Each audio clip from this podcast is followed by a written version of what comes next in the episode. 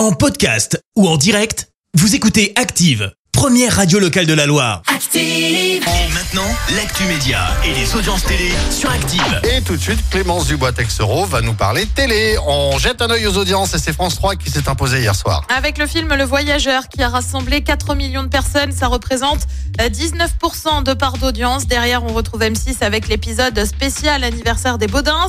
Et ben une fois n'est pas coutume, Canal Plus complète le podium avec le match du PSG en Ligue des Champions. Un non-lieu pour Pierre Ménès. Et oui, annonce faite par le tribunal de Nanterre suite à une plainte déposée en 2019.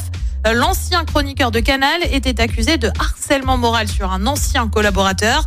En cause notamment du racisme décomplexé ou encore un comportement trouble avec les femmes, avait indiqué le plaignant. Il a donc euh, obtenu un non-lieu. Pierre Ménès est en revanche toujours au cœur d'une enquête pour agression et harcèlement sexuel euh, suite au, docu- au documentaire de Marie Portolano euh, Je ne suis pas une salope, je suis journaliste.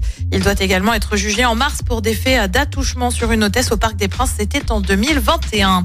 Et puis TF1 décroche les droits pour les matchs de préparation des Bleus en vue du mondial de rugby à l'automne prochain. Quatre matchs de préparation vont être diffusés sur la une cet été, notamment sur le mois d'août.